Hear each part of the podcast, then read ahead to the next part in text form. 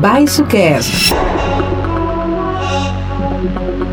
Olá, sejam todos bem-vindos a mais uma edição do Baixo Cast. Faltamos, falhamos a semana passada, mas estamos de volta de novo porque a gente aí capota, mas não freia, ou sei lá, freia, mas não capota, enfim, nunca vou saber qual é esse ditado corretamente.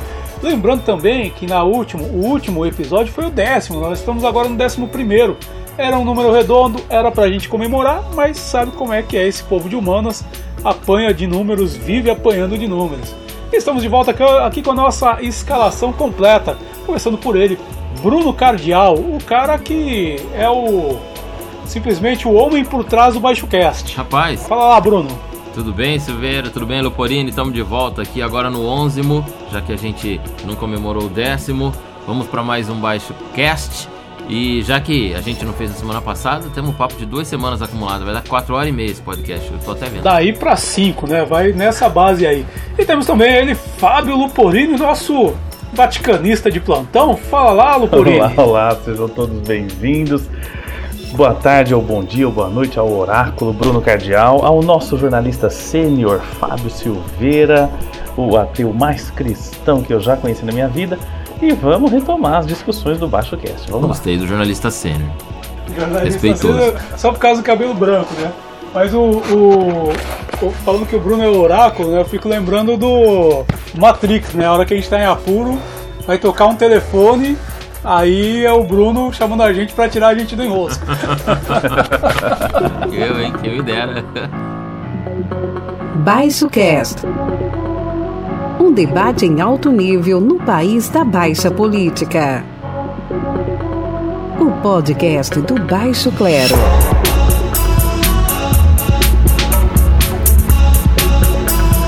Baixo Cast. Baixo Cast com Fábio Silveira, Bruno Cardial e Fábio Luporini. Cara, falando em rosco, a gente teve um personagem, um personagem local, né, deputado federal Emerson Petrive, por esse nome talvez as pessoas não conheçam, mas o nome artístico dele é o Boca Aberta. E o Boca Aberta, que eu até, eu até brinquei conversando com um amigo, né, porque ele ficava aqui tretando contra os ex-vereadores Rony Alves, Mário Takahashi, agora ele está tretando com o Fantástico. Então o cara subiu na vida, está tretando com o Fantástico, e o motivo é uma matéria que o Fantástico te, fez sobre aquela verba indenizatória que os deputados ganham para manter o mandato de pé. É uma baba, é uma baba. A grana aqui, eu estou abrindo se a internet me ajudar, mas varia de estado para estado o valor que os deputados têm, têm direito né, por, uh, a receber para manutenção do mandato. Para manutenção do mandato, que são questões como pagar escritório, uh, pagar internet, pagar, enfim, uma série de coisas para manter ali o mandato em pé, inclusive combustível para os uh, deputados poderem rodar sua base. Para você ter uma ideia, aqui no Paraná, é 30, até R$ 38.800 por mês que o deputado tem direito para manter ali o seu mandato funcionando custeio, né? São verbas de custeio. É, o Rio Grande do Sul, que varia de estado para estado, por exemplo, são R$ 40.800, 40 são dois estados para baixo, R$ mil reais a mais. No Amazonas, que é mais longe, é R$ 43.500 e para Brasília, quem está ali no Distrito Federal, é deputado pelo Distrito Federal, são 30 mil reais, 30.700 reais por mês. Enfim, é uma grana que os caras recebem. Segundo o site da Câmara Federal, os deputados gastaram 11,8 milhões em janeiro, mês de recesso, 11 milhões e 800 mil reais. Em fevereiro, já com a casa funcionando, já sob a presidência do, do, do, do Lira, né? É, 12 milhões e 800 e em março foram 9 milhões e 300 mil reais. Engraçado que os caras gastaram mais em janeiro. E meus caros, quero jogar a bomba aí ou a bola para vocês. Janeiro é mês de férias, né? Não esqueça, mês de verão, tal, Réveillon, né? Então acho que dá para gastar um pouquinho mais aí do que os outros meses. É óbvio que os, os, deputados vão se defender, defender, assim como o Boca Aberta se defendeu, inclusive foi nas TVs aqui de Londrina menos na RPC, mas nas TVs aqui de Londrina para mostrar que foi onde estava o erro de, desse sistema tal. Mas ele não justificou, ele não mostrou que ele não gastou. Ele mostrou que foi gasto, mas não foi tudo num dia só, como era a suspeita, porque a investigação pro lado, pelo menos dele, era de que as notas eram fraudadas porque foram lançadas tudo, todas um minuto, dois minutos depois. E aí ele explicou que não, o gerente do posto, na hora de bater as notas lá no fim do mês, juntou tudo e foi digitando, digitando, aí ela sai com um minuto depois, porque é o tempo que ele digita ali. Mas ele não falou que não gastou. Inclusive compartilhou aí as, nas redes sociais, eu recebi, ele, eu recebi no WhatsApp direto, né? Ele mandou pelo meu, pro meu telefone, as notinhas originais, escritinhas à mão, aquela que você paga no posto, né? Fala, vou pagar lá dentro no cartão. O cara escreve na mão e te dá e, e tal. E, e ele tem um carro lá, cara, um Sandero, que anda pra caramba aquele Sandero, hein, velho? Parece um foguete. Aquele lá abastece um tanque por dia, 200 e, e pouco aí de gasolina por dia. Rapaz do céu, não queria ser um mecânico que conserta esse Sandero não, porque ele deve dar problema, hein? Vai para todo lado, ganha um, gasta um tanque de gasolina por dia. Tá lá abastecimento 21, 22, 23, 24. Eu, hein, não, não queria nem ser o mecânico nem o motorista, porque o motorista também deve estar com dor nas costas, de tanto que ele anda naquele Sandero lá. Pois é, então, eu vejo isso como aquilo que a gente sempre fala aqui, né? É aqueles penduricalhos aí que, que a Câmara recebe. Porque eu, quando eu, trabalho, eu não ganho, ou da empresa que me contrata, ou enfim, eu não ganho uma verba para manter a minha gasolina, para manter. Não, está tudo dentro do, do, do, meu ordenado, digamos assim. Mas essa verba aí é um jeitinho brasileiro que se tem, que os políticos arranjaram para poder fraudar, para poder burlar, para poder, é, enfim, é, usar a verba com uma outra finalidade que não aquela que foi prevista. Que é o que vocês falaram aí, né, gente? Poxa, usou mais verba em época de férias do que em época de trabalho. Tá meio errado isso aí. Tá meio. Tá meio tá, tá, primeiro que já tá esquisito aí. Aí você vai lá, então quer dizer que se essa ONG não tivesse feito esse levantamento, veja, uma ONG é, fazendo levantamento de uma coisa que deveria ser auditada internamente deveria ser vista ali internamente pela Câmara. E, como o Bruno disse, não é a, a, a justificativa não é de que não gastou, é de que estava errada a data. Poxa, é como você falou, Bruno, pelo amor de Deus, isso aí não. Olha, é...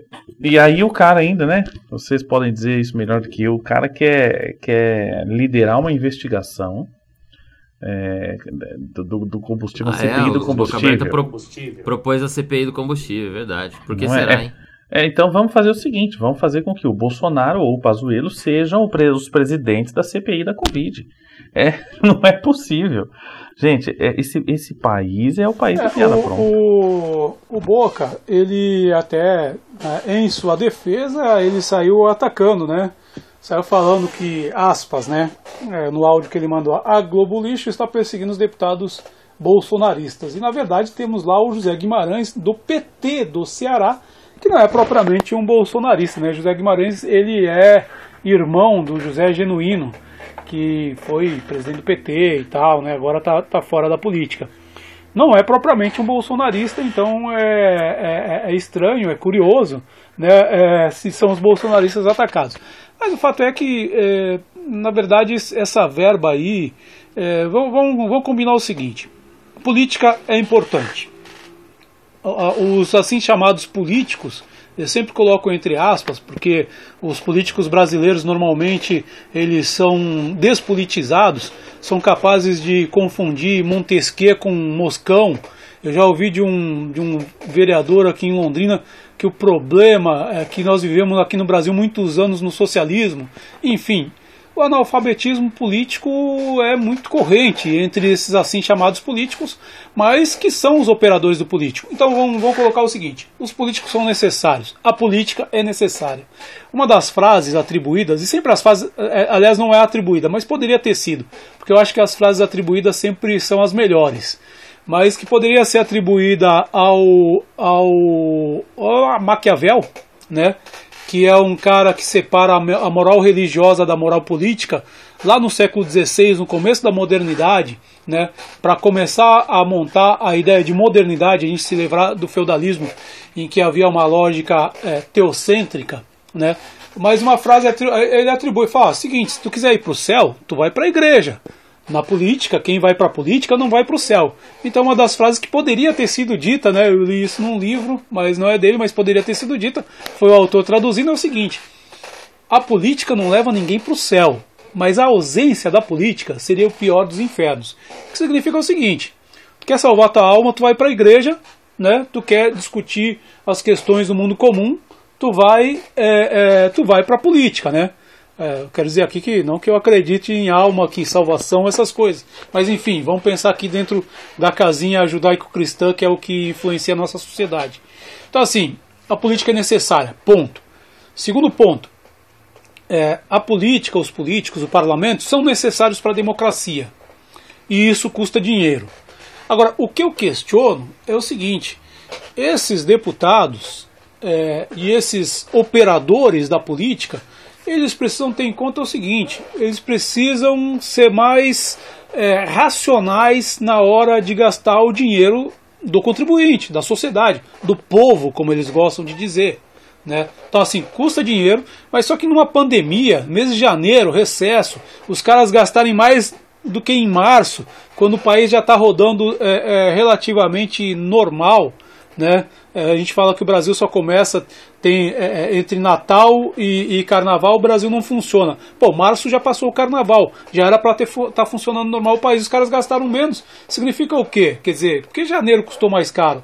Ou seja, esses caras, esses políticos assim chamados, entre aspas, eles deveriam né, é, ter mais cuidado, né? Não é uma que ah, é ilegal, é crime, não sei o quê. Não, não é isso.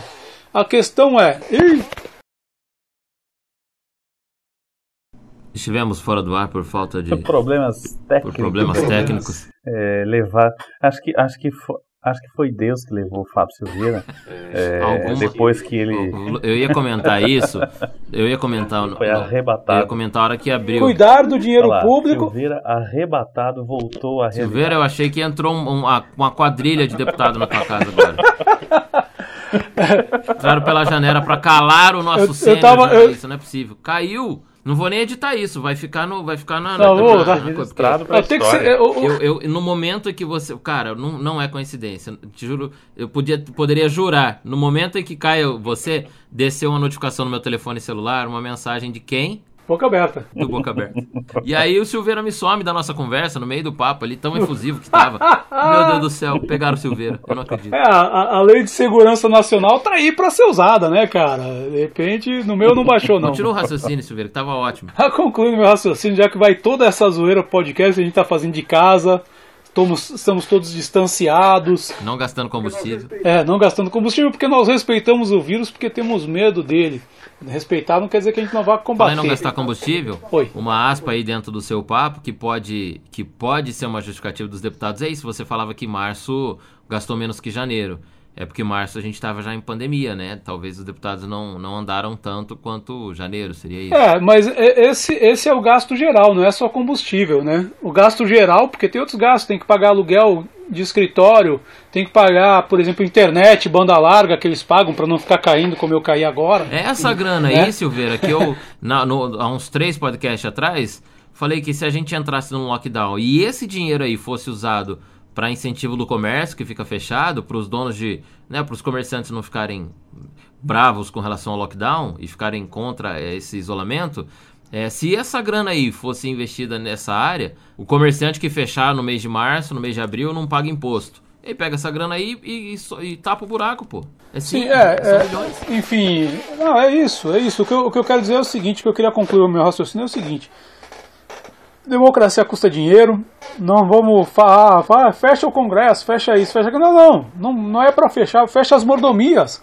É, reduz essa torneira aí, que essa torneira tá, tá despendendo muito. Então reduz. Reduz porque tá todo mundo com o cinto apertado. O povo tá passando fome. A gente está voltando a ter fome. Né? Em que pese o prefeito de Curitiba lá ter proibido da, da comida né, para morador de rua, nós estamos voltando para a fome. Então, quer dizer, o que eles precisam?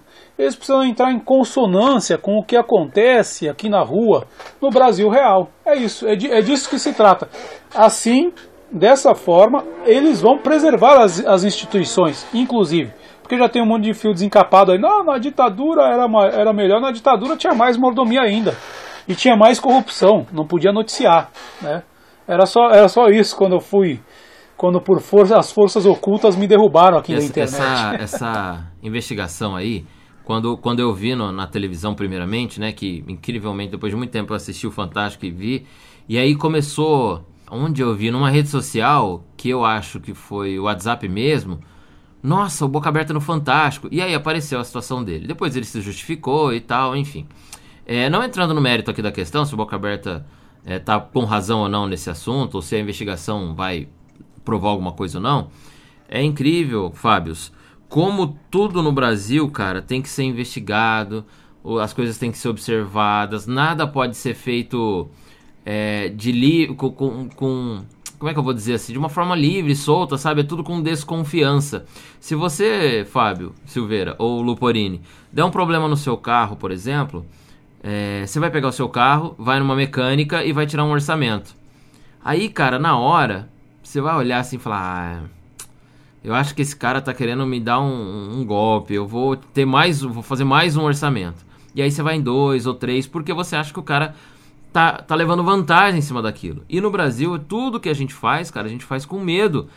Ou você quer pagar, pagar um pouquinho mais barato porque você acha que o cara não tá, tá abusando de você. Ou você não confia porque, sabe? Então não dá pra confiar em ninguém, cara, em nada. O Brasil. Aí eu conversava com um amigo fim de semana e falou: Cara, o Brasil é um país dos esquemas. Eu até fiz essa enquete no meu, no meu, meu Instagram. Todo mundo já participa ou participou de um esquema. É aquele gato para pegar uma TV a cabo para não pagar a TV a cabo. É o, o esquema com o porteiro para poder entrar depois do horário, porque não pode entrar depois do horário, mas você tem um esqueminha ali com o porteiro, você, ele deixa. Aí, cara, nessas respostas que eu recebi no Instagram, teve gente que mandou assim: é só você conhecer um policial, que todo policial tem um esquema com alguém, com alguma coisa. E aí eu não levo pelo lado dos policiais, mas assim, tudo que se diz é, respeito à lei, à legislação, tudo que barra, que é proibido, sempre tem um esquema por trás. Você vai fazer alguma coisa no Detran, tem um esqueminha para você fazer mais rápido. Você vai fazer um. Cara, como o Brasil é um país do esquema e a gente tem que ficar sempre desconfiando de tudo, cara. Nada que a gente pode fazer é de olhos fechados, é entregue, é confiando na nossa própria sociedade, velho. Que país nós Como estamos? diriam os pensadores, né, os sociólogos clássicos brasileiros, que o, o Brasil é o país do, do, do, jeitinho, né, do jeitinho brasileiro, aquele que dá um jeitinho para tudo, essa cultura ela tem raízes é, em toda a formação histórica do, do país, né? É, em toda, em toda aquela, aquela formação coronelista, é, falando especificamente da política, né? E, e, tanto que quando, quando os Estados a Disney fez, criou o personagem Zé Carioca, né? Ali no, na, na, naquele, naquele, naquele, naquele momento que o Brasil estava submisso aos Estados Unidos é, contra o comunismo, contra a Guerra Fria, etc., para caracterizar é, a amizade entre Brasil e Estados Unidos, criou o Zé Carioca como um personagem com essa característica, o jeitinho brasileiro, né? Aquele que dá um jeitinho, aquele, aquela malandragem, aquele não sei o que e tal, que é o que você fala. Então, quando você transporta isso em nível nacional para os políticos, é aquilo que o Fábio Silveira falou. É, a democracia custa dinheiro, ok, mas a democracia hoje está desperdiçando dinheiro. Ela está hoje exagerando nos gastos. E está fazendo isso como fez, por exemplo, o absolutismo do, do, do Luís XVI da Maria Antonieta, que exageraram nos custos, nos gastos do, do, do, do sistema, do regime, a ponto de ignorar as necessidades da população, que é o que está sendo feito hoje. Né? Então, assim, é, parafraseando aí é, o, o, Guilherme Boulos, que foi enquadrado na Lei de Segurança Nacional, e aí eu peço proteção a vocês, meus caros amigos, caso eu também seja enquadrado na Lei de Segurança Nacional, né, daqui a pouquinho, qual, qual que é a história? Daqui a pouquinho vem a guilhotina. Mas fazendo uma analogia, qual, qual é a guilhotina do mundo contemporâneo. É a CPI, é o impeachment, é isso, é aquilo, etc. Então, essa politicagem que exagera nos gastos, que sempre dá um jeitinho brasileiro. Então, não estou falando só da politicagem, viu, Bruno? Porque você tem razão. Todo mundo tem um esquema, todo mundo dá um jeitinho, todo mundo tem alguma coisa que, né, é, conhece alguém, que liga para alguém, que manda não sei o que e tal. Realmente. Agora, é, é, essa politicagem aí, o fim dela é a guilhotina é, que, que, assim seja, né? O problema é que o, problema é que o Brasil, é, não, só, não só os políticos, mas também a nossa elite, eles vivem num eterno clima de baile da ilha fiscal, né? É, baile da ilha fiscal, trazendo aqui para um, um exemplo nacional, né? O baile da ilha fiscal era aquele famoso baile onde é, o último baile da monarquia, o mais suntuoso, os caras estavam lá poderosos e ali, dali a uma, duas semanas, caiu a casa, caiu a monarquia. Porque é, exatamente também é uma pegada Maria Antonieta, né? É essa pegada da insensibilidade social desses caras. A insensibilidade social é muito grande.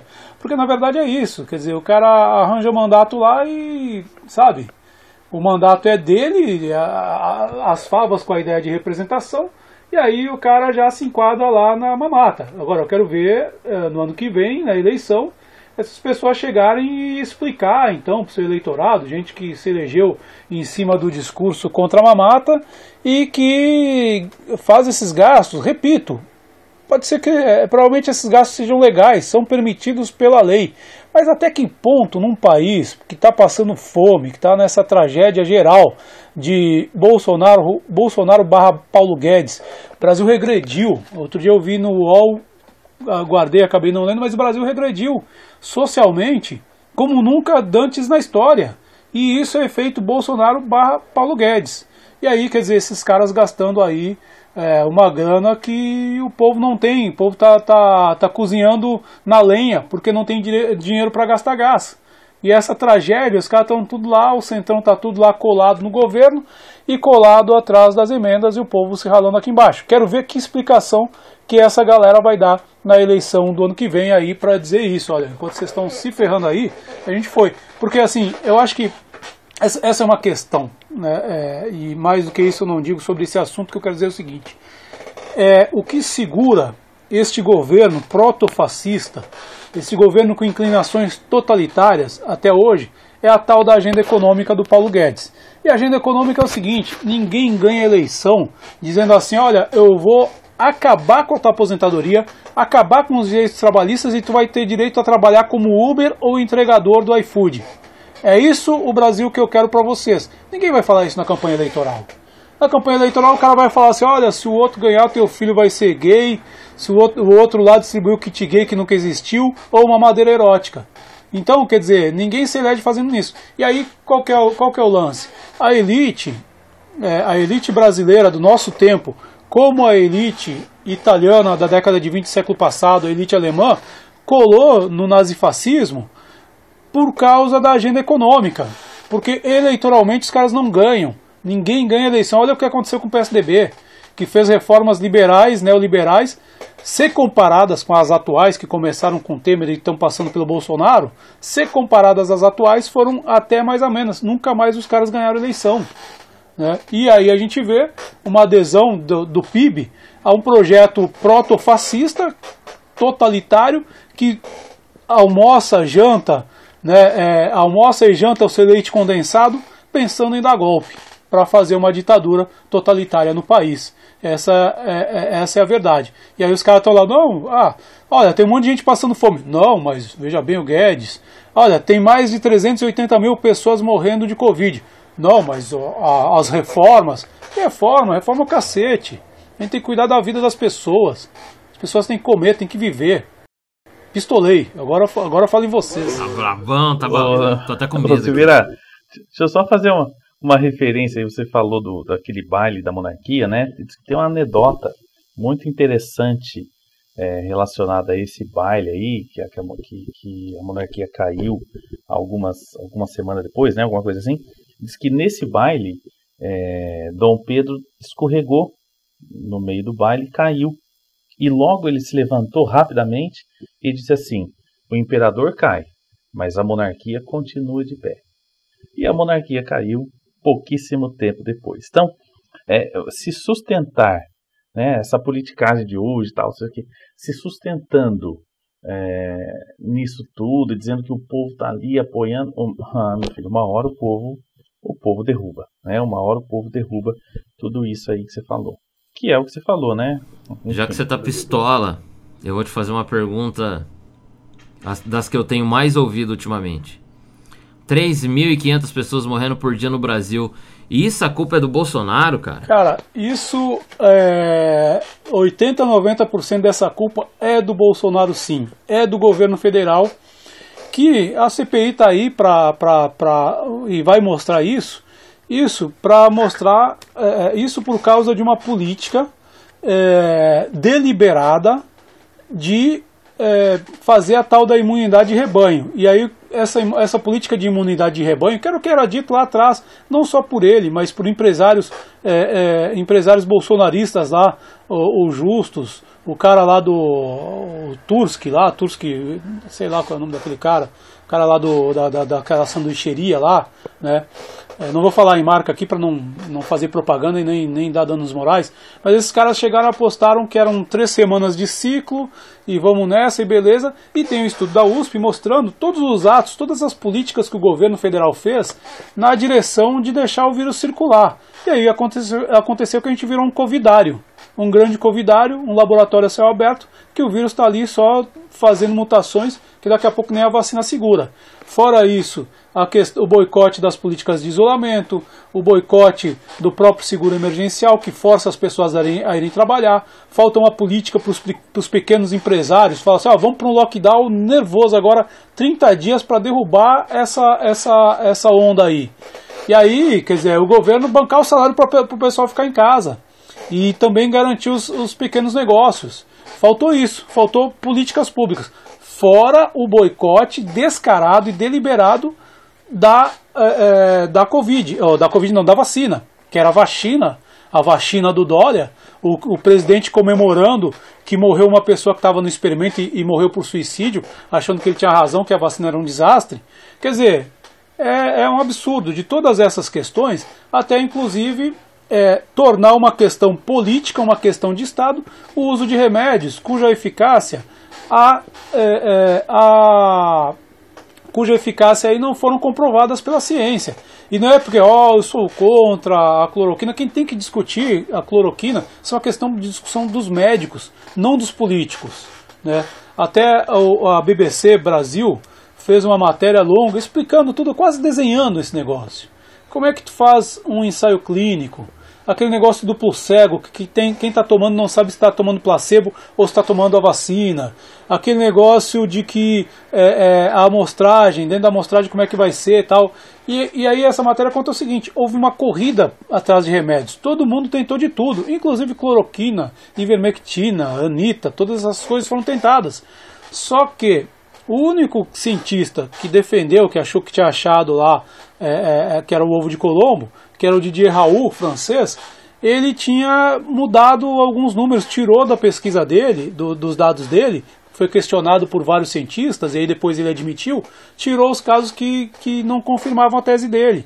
Só que essa é uma discussão, né, ninguém pode ser ideologicamente contra, só no Brasil que se criou esse clima, das pessoas serem ideologicamente contra ou a favor é, da cloroquina.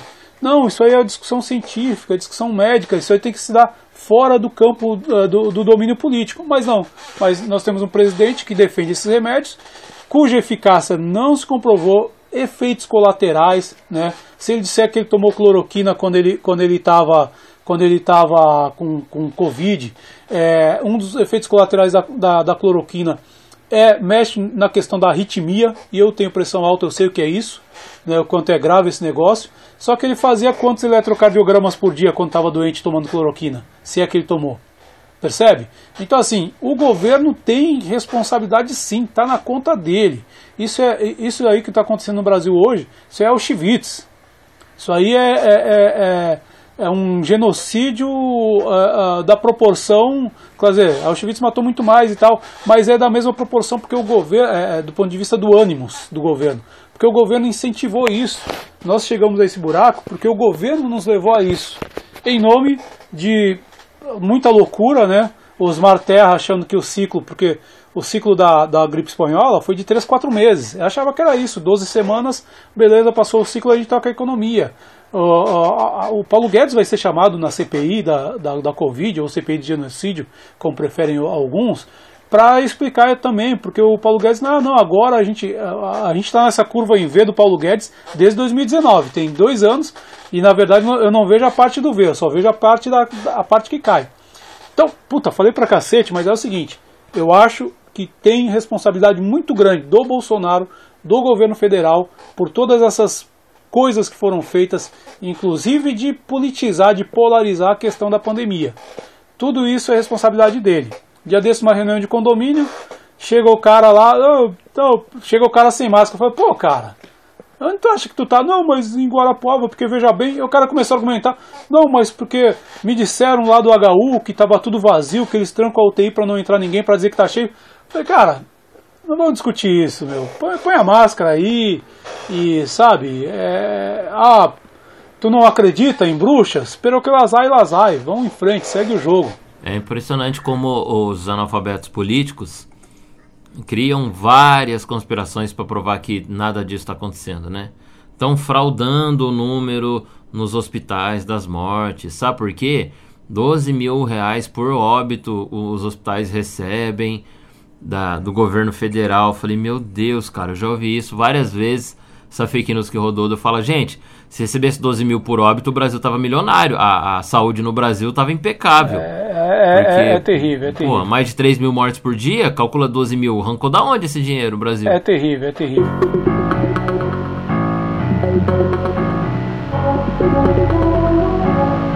Baixo Cast. É, deixa eu perguntar uma coisa para vocês. Queria saber de vo vocês que são religiosos, eu, eu, eu que sou ateu do rolê. O que, que, vocês acharam daquela fala lá do, do Bolsonaro? Para contextualizar, eu vou fazer daquelas minhas imitações péssimas, né? Bolsonaro chega e fala assim: Olha, ó, tá ok? Ó, tem uma passagem aí da Bíblia aí, tá ok? Que Jesus pegou e multiplicou o pão aí. Aí ele sumiu. Aí o povo ficou atrás aí de Jesus. Atrás porque tava afim aí dos benefícios aí, tá ok? Compara isso aí com o PT, aí com os Bolsa Família, Bolsa não sei o que, e aí né? Ele acaba assim na insinuação, fala, tira as suas conclusões.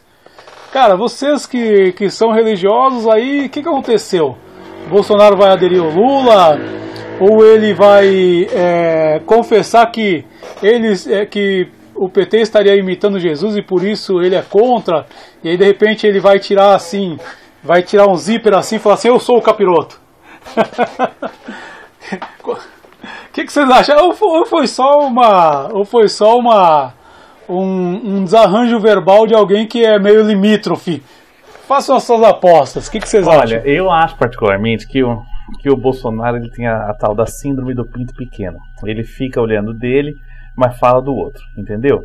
Então eu acho que, além de que, claro, ele é extremamente limitado na, na, na, na sua é, fala, na sua linguagem, e no seu raciocínio. Então, eu acho que, eu acho que ele é burro mesmo. Ele não deu conta do que ele falou. Ele não se tocou né, de que ele está dizendo que o Lula é como se fosse o próprio salvador da pátria. Né? Então, é, é, ou no fundo, no fundo, ele pensa isso, mas não pode externar isso. Né? É, olha, esse cara aí é uma aberração política, econômica, social, natural. É... Brunão. Ele é, é só burrice mesmo, na minha, na minha visão, é só burrice. Ele quis ele não teve relação nenhuma. Ele falou depois uma passagem bíblica, se eu não me engano, de Jesus, de quando Jesus dividiu o pão. Depois ele deu uma desaparecidinha. Aí o, no, o povo foi atrás de Jesus e para quê? Para mais benefícios pessoais. Fizeram uma ligação com o PT, dando bolsa isso, bolsa aquilo. É o ser humano que tá aí. E aí, cara, pô, primeiro, uma série de contradições. Começa lá na, na, passagem bíblica, se eu não me engano. Ele, ele quis falar isso, né? Falar, ah, o povo fica aí, o PT é assistencialista e Jesus foi assistencialista também, daí o povo ficou atrás dele por causa disso, e por isso que o povo tá atrás do PT hoje. Só que daí, se, o, se o PT é essa pessoa, foi o PT que salvou o povo, né? Porque foi isso na história de Cristo. É, se ele não falou isso, não, não era isso. O que, que era então? Que ele não dá o que o povo quer e o PT dá o que o povo quer e aí o PT é Jesus e ele é quem, né? Ele é o capiroto, igual você falou. É, não, não é isso também. Cara, não dá, não dá pra tirar nenhum tipo de interpretação dessa, dessa anomalia que ele falou. É um negócio absurdo. Eu, eu acho que é só burrice mesmo. Eu não sei se ele é muito autoritário, o que, que é, mas que não tem ninguém que para bater no ombro dele, como eu sempre falo, fala, não, ô, oh, fica quietinho, fica, não, não, não fala isso não, fica quietinho, pelo amor de Deus. Senão vai ser mais uma. É impossível que não tenha ninguém que fala isso, cara. Ele vive numa bolha tão gigante que todo mundo fica do lado dele, ah, Bito, oh, presidente, oh, é, ah, que lindo, ah, e ninguém manda ele calar a boca, cara. Ele não tem um assessor de comunicação, não tem uma equipe de, de não tem nada, não tem ninguém que fala, pelo amor de Deus, cara, não fala isso. É absurdo, não, é, é isso que eu fico mais indignado, cara. Olha, com, com perdão pela, pela comparação, mas eu vou fazer essa comparação porque é o seguinte, cara, hoje eu tô maldoso. Mas é, é, pensa, em, é, pensa se tu fosse assessor desse cara e tu fosse dar esse toque para ele. Aí compara essa situação com um cara que fosse assessor do Hitler na Segunda Guerra Mundial e falasse assim, ô, ô, ô Adolfinho, seguinte cara, a gente já tá na frente ocidental, se tu for abrir outra frente lá na, lá no, pra, na direção da União Soviética, vai dar ruim, cara. Vai não arruma guerra com todo, briga com todo mundo de uma vez só. Briga com um de cada vez, porque vai dar ruim, Adolfinho. Imagina o cara que falasse isso, vai, vai contestar o Führer, né? Tá louco, rapaz? É, aí deu no que deu. Então eu imagino, né? Faça, tirem suas conclusões. Ah, mas que precisava de um Goebbels ali, precisava, viu? precisava, precisava. Mas, mas é, eu, eu prefiro, em primeiro lugar, é o seguinte: eu prefiro voltar àquela lógica lá que eu falei do Maquiavel há alguns minutos atrás. Né? Então é o seguinte: quer ir para o céu salvar sua alma, tu vai para a igreja, caso tu acredite nisso. Tu, tu quer discutir, salvar o mundo comum aqui, aí tu vai para a política. Então quer dizer, essa comparação aí, Jesus com, com, com, com o PT aí, vamos deixar cada um no seu canto, né? O próprio Jesus, porque eu, eu a Bíblia, eu conheço, né, o próprio Jesus, em outra passagem, e essa é uma passagem real e bem interpretada, chegou e disse o seguinte: a Deus o que é de Deus, a César o que é de César. Na minha interpretação, minha, Fábio Silveira, é o seguinte: mundo secular é mundo secular, mundo religioso, mundo religioso. Cidade de Deus e cidade dos homens, cada uma separada, cada um no seu canto, e a gente não fica misturando essas coisas para não virar esta tragédia civilizacional que o Brasil Tá virando. Eu estou dizendo que o Fábio Silveira é o ateu mais cristão que existe. Ele conhece a Bíblia mais do que o Bolsonaro, que se diz religioso. mas, ô, Silveira, desculpa interrompê-lo, mas é, é só fazendo um comentário. Até porque na política não existem salvadores da pátria. Né? Não existem salvadores como existe, por exemplo, na religião, que é o que Cristo é o Salvador. Na política não, na política os caras não estão ou melhor, estão salvando sua própria pele, né? Fecha meu parênteses aí, verem aí a minha interrupção. É isso, Luporini, é exatamente essa questão que você colocou. A política não é feita de um salvador ou para salvar, ou as pessoas enxergam a política como se fosse realmente uma religião e não é. Não é para nascer dentro da política um grande personagem que vai salvar o mundo, trazer direitos para o povo. Não é isso, cara. E eu não entendo por que, que as pessoas acham, esperam isso da política, poxa.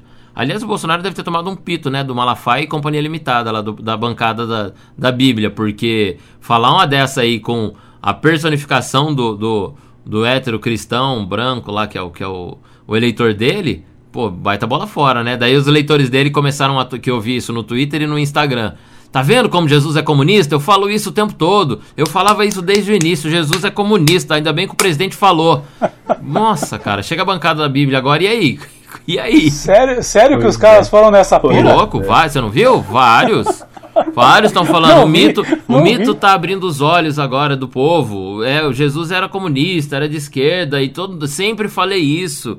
Agora ele tá, tá é, é, como é que tá despertando a verdade, não sei o que sai um monte disso. Peraí, então a minha tese tá certa. Esses caras daqui a pouco vão chegar ali, tirar um zíper assim, aparecer chifrinho, os caras tudo vermelhos vão falar assim: "Nós somos a favor do capiroto, nós somos satanistas". Não, é possível. O povo tá muito retardado, comeu, sei lá, tomou cloroquina estragada ou batizada. Não é possível, cara. É. Que é um absurdo maior. da cloroquina, tá Que é um absurdo maior Oi. na com relação à Covid, a política, a religião, esse papo todo aí que a gente misturou. Vamos abrir a CPI da Covid. Aí os deputados, vocês acompanharam isso lá no começo? Vamos abrir a CPI da Covid, vamos, entrou a proposta. Os deputados queriam fazer não, não pode fazer online, tem que fazer pessoalmente. Só abre a CPI da Covid se for pessoalmente. Aí os outros falam, não, mas não dá pra ser pessoalmente porque a gente tá no meio da Covid. falei, e agora? O que, que nós vamos fazer? Ai, cara, não dá pra entender esses caras, velho. Eu falo, é o país, é o país. Mas, mas e, e, a, a, aí é que tá o negócio. É, é, essa, essa é uma coisa seríssima, porque é o seguinte: se, se os caras é, dão essa desculpa, não, não vamos abrir a CPI da Covid, pô, vão pegando o busão lotado aí, né? A todo vapor, se ferrando e nesse covidário é, é, em que se transformou o Brasil. E eles não, né? Os bonitão que aumentaram o valor é, do, do seguro-saúde lá para eles, triplicaram, ah, eles não podem, né? Mas agora imagina o seguinte, né, cara? Se, ele, se esses caras resolvem né, é, é, só fazer a CPI quando a Covid acabar, aí que não acaba, aí que o governo vai vai dobrar a aposta na, na, na manutenção da, da, da, pandemia. Meu, que absurdo. Vamos fazer uma CPI da Covid, mas durante a Covid não dá. Ué, mas a CPI é da Covid. Meu Deus, que entrou um debate tão idiota lá na Câmara que não, tem que ser pessoalmente. CPI só pode ser pessoalmente. Mas estamos no meio da Covid. E a CPI é para investigar a Covid. Ah, minha nossa, eu, não, eu, cara, eu desacreditei, de verdade. Desacreditei que uma bancada de deputados discutindo com a outra para fazer uma CPI da Covid depois da Covid, porque estamos na Covid. Ah. Esses caras que ganham mais de 30 paus por mês de salário, fora esses 30, aqui no caso do Paraná, 38 paus aí para para essa verba de gabinete, esses caras que ganham essa baba toda, fora tem uns 115 mil para contratar até, até 25 assessores, né? Daí que vem a rachadinha, 115 mil por mês. O que dá um total aí, só nessa brincadeira aí, uns 180 conto aí, 170, 180 mil reais por mês que cada um deles, e aí os caras não querem, então, enfim. Agora, só para fechar esse caso aí, é, é, é, essa história aí do, do Bolsonaro, aí, essa, essa fala dele, queria dizer duas coisas. Primeiro é o seguinte, vocês estão aí tudo cheio de razão, falando de religião, de questão é, divina, de Bíblia, mas é porque vocês não foram batizados pelo pastor e hoje presidiário, cadê o nome dele, cara?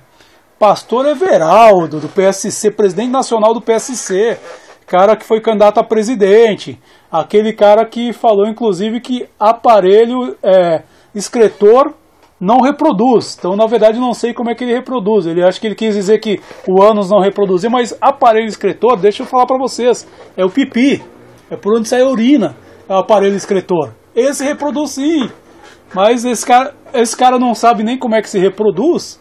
Pastor Everaldo, imagina que que ele que batizou o Bolsonaro no Rio Jordão Imagina o que, que ele deve ter ensinado de teologia para o Bolsonaro. Foi ele que batizou o Bolsonaro? Foi ele que batizou o Bolsonaro no, no, no Rio Jordão.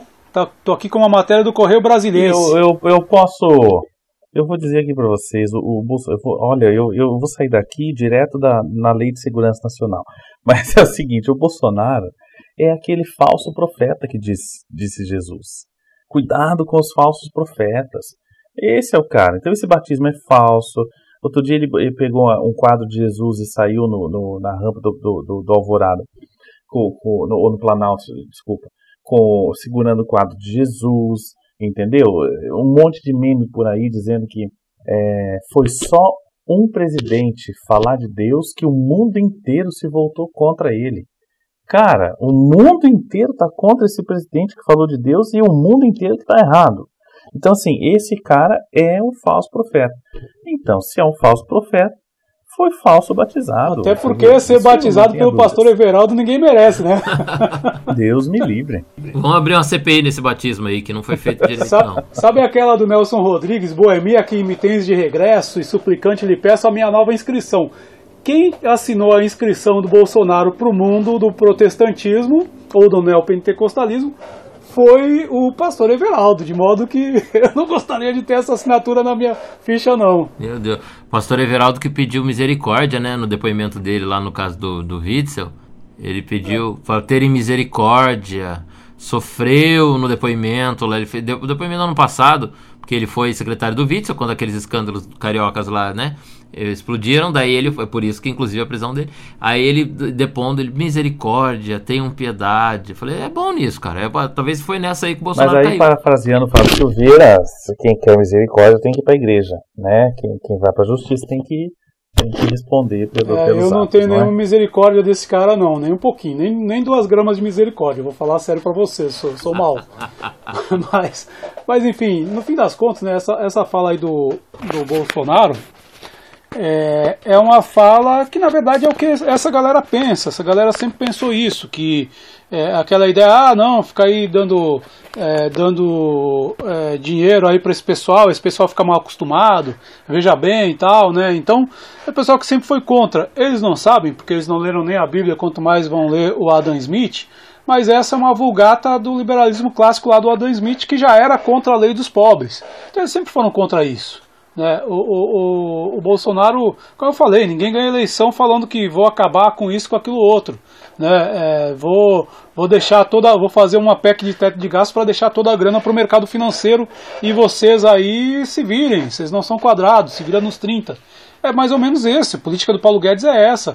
Uma política como a do Paulo Guedes só pode ser, só pode ser é, é, é, implantada em regimes autoritários. Não à toa, o Paulo Guedes é fã de carteirinha do Pinochet, Augusto Pinochet, general chileno, daquela ditadura maldita do Chile, uma das mais duras, e que implantou esse projeto neoliberal, que a galera da Escola Austríaca de Economia adora, né? Porque na democracia tu não consegue implantar isso não. Estado zero? Não, não tem essa. Na democracia não implanta. O cara faz isso uma vez, nunca mais se elege nem para porteiro.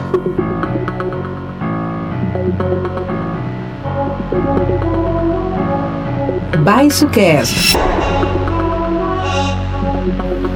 Cara, e agora que a gente já desopilou aqui, falamos cobras e lagartos, pistolamos, vamos pra parte suave aí da nossa, do nosso rolê aí, do nosso bate-papo. Imagina um cara de 51 anos falando em rolê, né, cara? Parece o que? O tiozão do churrasco. Mas eu vou deixar pra vocês aí. eu vou deixar pra vocês aí que são mais chofeicinhos, pra vocês começarem aí com essas dicas, porque as minhas dicas são, enfim, dicas de quem tem 51 anos de idade. Vai lá, galera, quem começa aí? Pode ser você, Bruno. Ah, eu achei que você já ia meter uma, uma cultura. Então vamos da menos, da menos útil para mais útil, né? a, gente, a gente tá gravando na semana do aniversário do rei, cara. Dia 19 de abril, aniversário do Roberto Carlos. Eu não sei se influenciou muito na vida de vocês, mas em todos os lugares que eu particularmente assisti, ouvi, até na rádio nós fizemos momentos de homenagem ao Roberto Carlos, né? um rei construído, tudo bem, mas é um rei, né?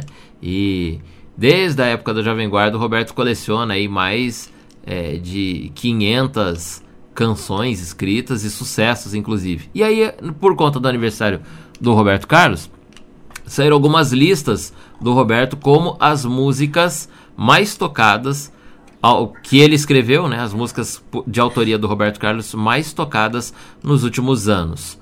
É, saiu também a lista de é, das músicas que o Roberto escreveu e que foram mais gravadas até hoje na música popular brasileira.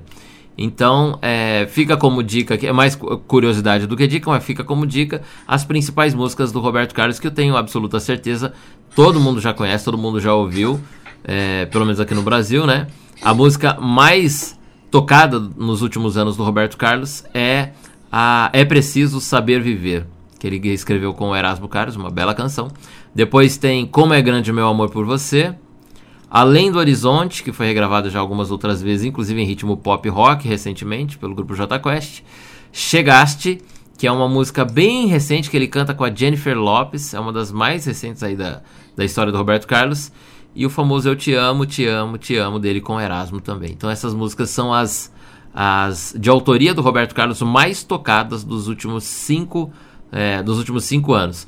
Registrando que o Roberto, eu falei que eram mais de 500, são 676 músicas e mais de 1.100 gravações cadastradas o Roberto tem na nossa cultura popular. Quando a gente fala depois das músicas é, mais gravadas até hoje, a música mais gravada do, do Roberto Carlos até hoje foi Emoções, né, que é uma clássica do Roberto. Como é Grande o Meu Amor por Você, a segunda. A terceira, uma música que o Fábio Silveira sempre cantarola por aí, que eu já, já ouvi aqui nos bastidores, que é Jesus Cristo, do Roberto Carlos. A, quarta, a quarta é Detalhes. E a quinta é uma música que também o Fábio Silveira gosta muito, que é Nossa Senhora. São as mais é, gravadas até hoje da história da música brasileira do rei Roberto Carlos, que fez 80 anos agora, cara. 80 anos de vida e mais de 60 de carreira, né? Um cara que tem, tem história na música brasileira. É, emendando só o. Pra não falar só do Roberto, junto com esse, com esse ranking aí, saiu também as músicas brasileiras mais regravadas de todos os tempos, né? O ECAD, que é o que cuida disso, o Escritório Arrecadador de Direito Autoral, fez a lista do Roberto e também publicou das 15 músicas brasileiras mais gravadas de todos os tempos. Então, curiosidade, o meu coração, não sei porquê, bate feliz quando te vê. O famoso Carinhoso é a música brasileira mais regravada em toda a história da música, do Braguinho e do Pixinguinha. Depois vem a nossa Aquarela do Brasil, do Ari Barroso. E em terceiro lugar no pódio, A Garota de Ipanema, do Tom e Vinícius. São as músicas com maior número de regravações, todas elas com mais de 400 gravações na história da música. Bastante, né?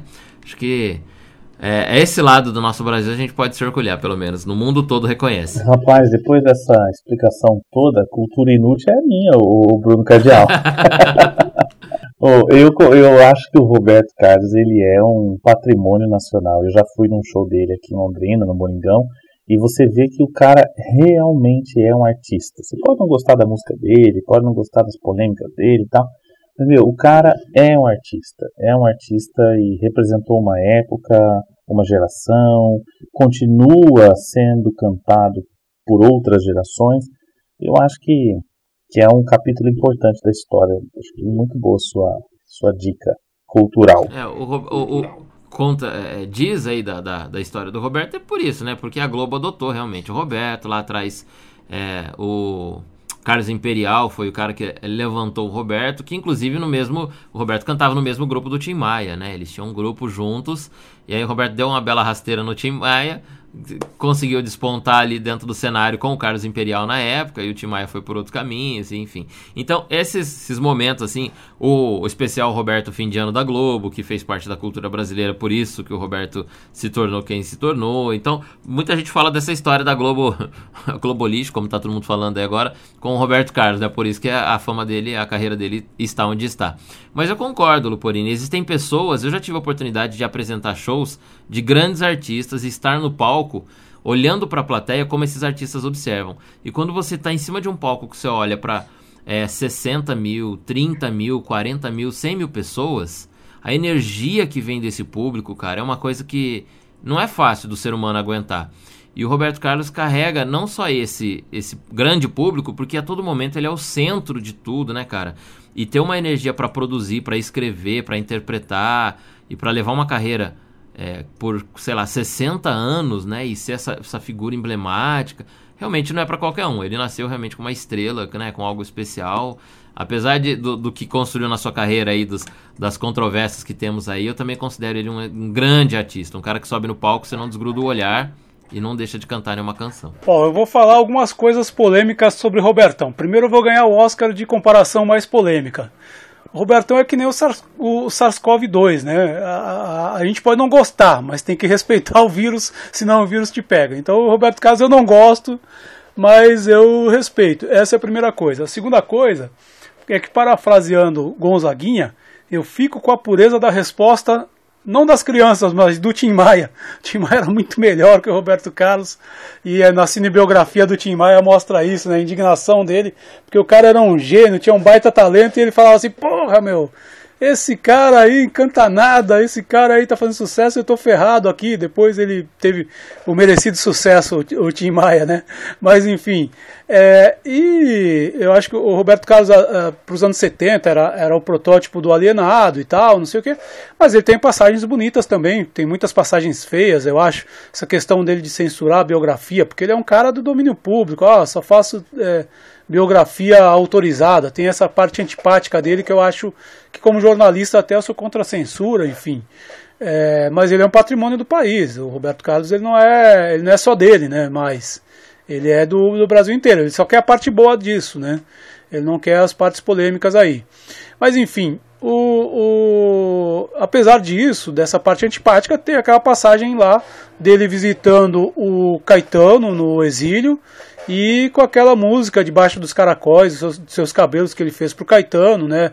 Enfim, tem esse lado também meigo dele que eu acho legal. Agora, musicalmente, e eu não entendo porra nenhuma de música, é bom que se, que se frise, né? É, tanto que eu sou baterista de uma banda de punk rock, ou seja, eu não sei tocar. eu, acho, eu acho que musicalmente é o seguinte: o problema do Roberto Carlos é o Roberto Carlos. Que, por exemplo, é preciso saber viver dos Titãs a baita música, sensacional, fantástica. Mas na voz do Roberto Carlos eu acho que detona tudo, fica, coisa fica péssima, terrível, eu não gosto. Enfim, é, mas acho que não dá para negar a história desse cara, o que ele representa para a cultura do Brasil, não dá para negar. Eu lembro na infância, lá no Jardim de Infância, no Grupo Escolar Ceará, em Porto Alegre, lá nos anos 70, né, tocando lá é, Como é Grande o Meu Amor por Você, no Dia das Mães, né?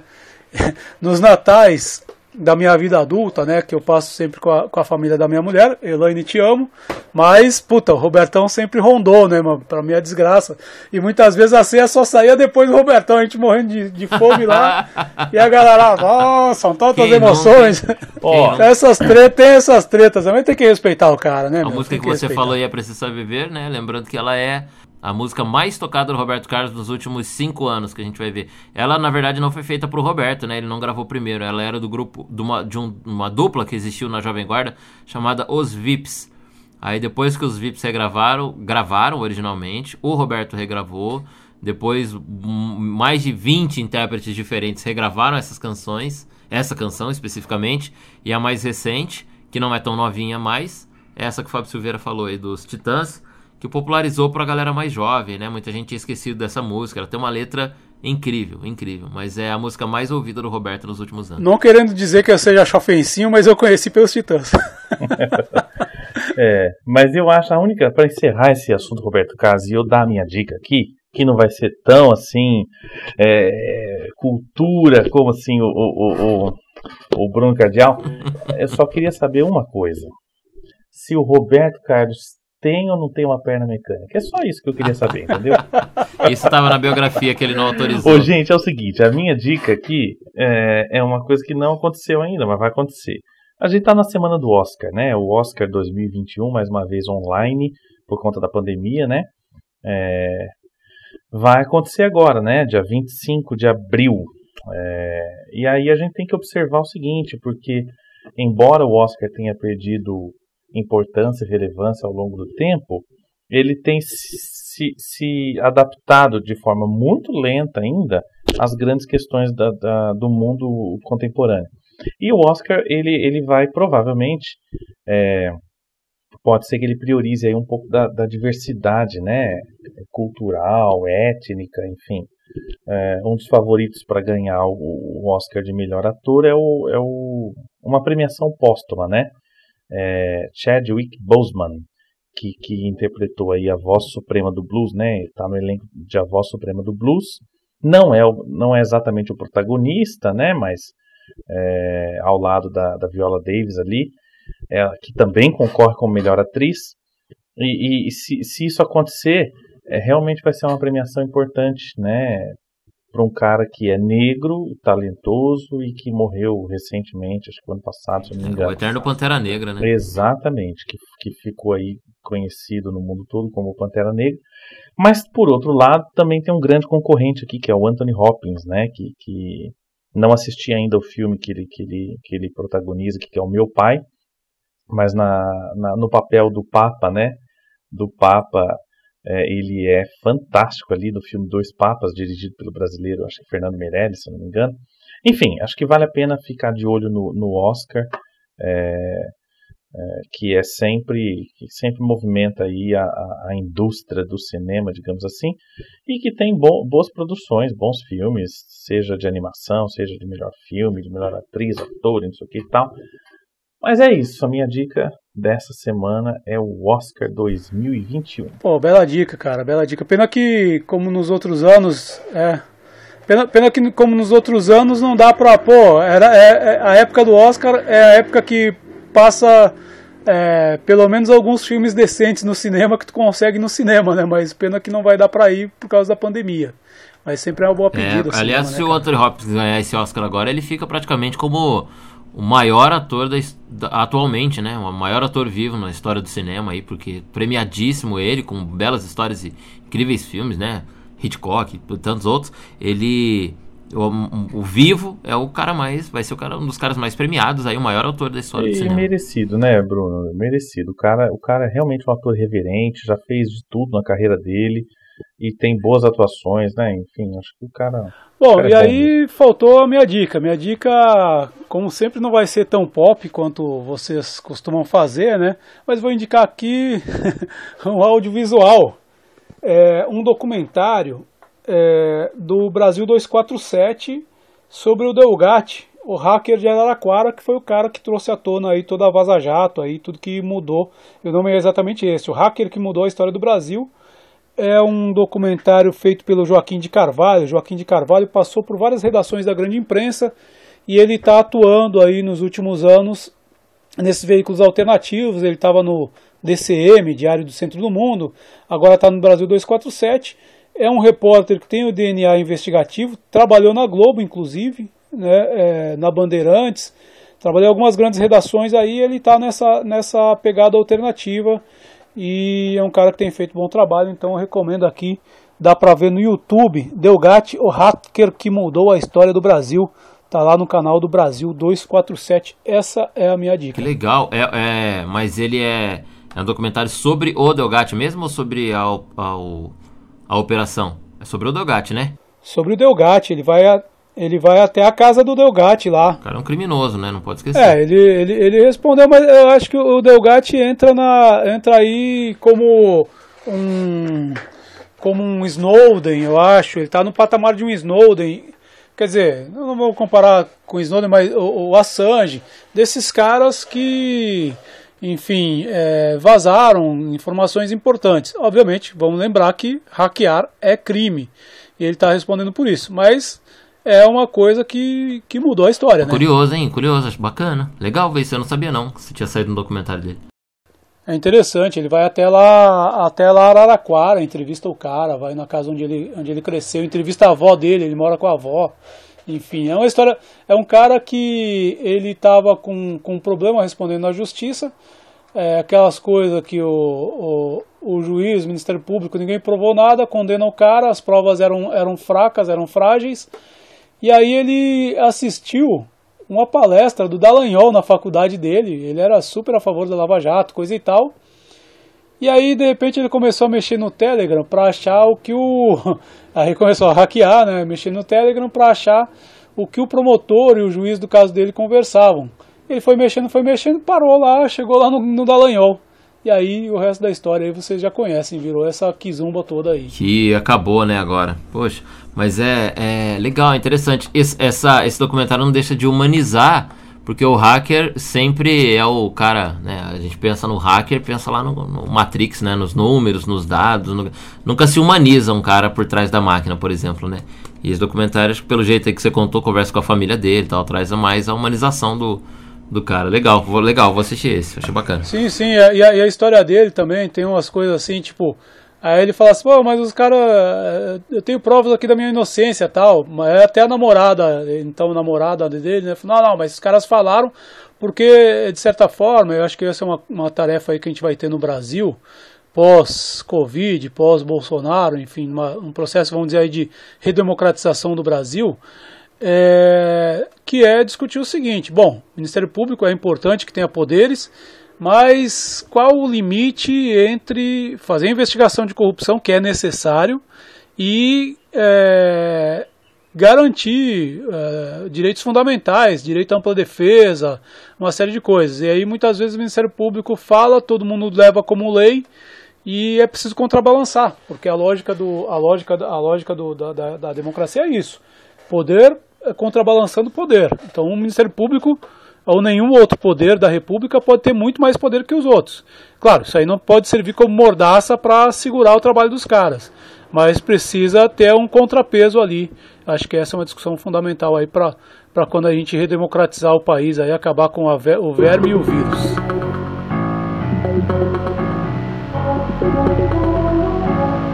Baixo Cast. Então nós, nós vamos fechando aqui mais essa, mais essa decisão, é bom, hein? Mais essa edição, esse episódio. Baixo Cast, primeiro aí, Luporini, manda teu tchau aí pra galera, cara. Olha, sempre uma satisfação, uma alegria a gente gravar o Baixo Cast com vocês, é sempre uma honra aprender um pouco mais, ouvir a opinião de vocês. Então a gente vai ficando por aqui. Um abraço e até próximo Baixo Cast. Essa edição, que é a 11 edição do Baixo Cast, como eu sempre digo, a gente tarda, mas não falha, e esse que é um dos podcasts mais importantes das margens de Igapó. Bruno Cardial, deixa teu tchau aí pra galera, cara. Valeu, Fábio Silveira, Fábio Luporini, que bom, o papo hoje foi excelente, mais uma vez, né, um dos bons papos aí. E pra galera que ouve a gente, sempre digo, para quem compartilha aí para alguém que possa ouvir esse papo e de alguma forma aprender alguma coisa ou saber alguma coisa, compartilhe aí em várias redes sociais, comente também sobre o que estão achando aí no, no Baixo Clero, né, direto embaixo da postagem ali, e a gente volta na próxima semana, pretendemos com mais papos aí de política. Muito bom, abraço Fábio. Valeu galera, a gente fica por aqui, até a próxima. Baixo Cast, um debate em alto nível no país da baixa política.